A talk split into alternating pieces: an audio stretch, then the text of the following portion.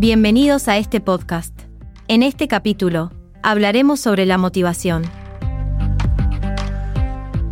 Para comenzar, vamos a entender la importancia de la motivación humana y su papel en el ámbito laboral, destacando la percepción y la conexión como elementos fundamentales que influyen en el comportamiento y rendimiento individual.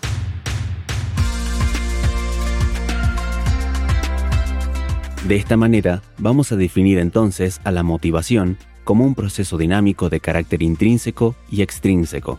La falta de la misma resulta en la pérdida de entusiasmo y dedicación en la ejecución de tareas laborales, lo cual se considera un obstáculo significativo. Así también veremos que la interacción entre factores internos y externos es compleja, y por esto existe la necesidad de comprender cómo estos elementos actúan como impulsores hacia la acción. Existe un vínculo crucial entre motivación y la satisfacción de necesidades, donde la motivación emerge en respuesta a desequilibrios o estados de necesidad. Por ejemplo, en el contexto empresarial, se sostiene que la motivación efectiva del capital humano se alcanza a través de diversas estrategias como las capacitaciones, la cultura organizacional, el manejo de tecnologías y el diseño organizacional. Todas estas son cruciales para mantener niveles óptimos de motivación en el personal de trabajo.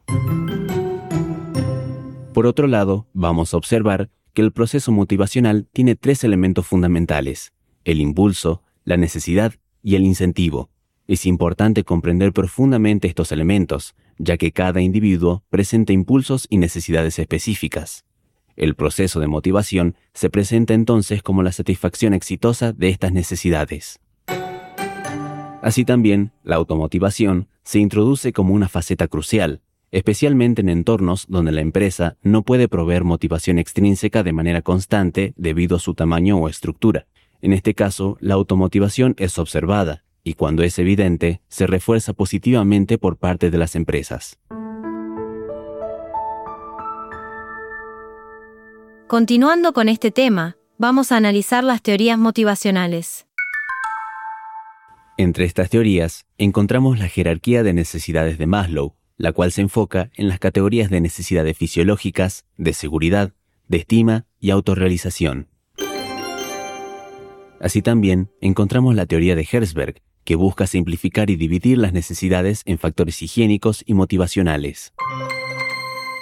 Por otro lado, también existen otras teorías como la ERC, de existencia, relacionamiento y crecimiento, y la teoría de McClellan, que vincula la autorrealización con las necesidades de poder e influencia. Otras de las teorías es la de la equidad, que busca equilibrar mediante comparaciones, y la de los objetivos, que se enfoca en fijar y medir metas organizativas.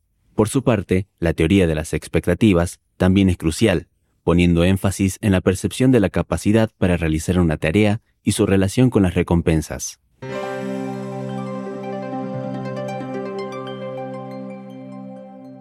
Como resumen general de este episodio, vamos a destacar la importancia de entender la motivación humana, equilibrando factores internos y externos.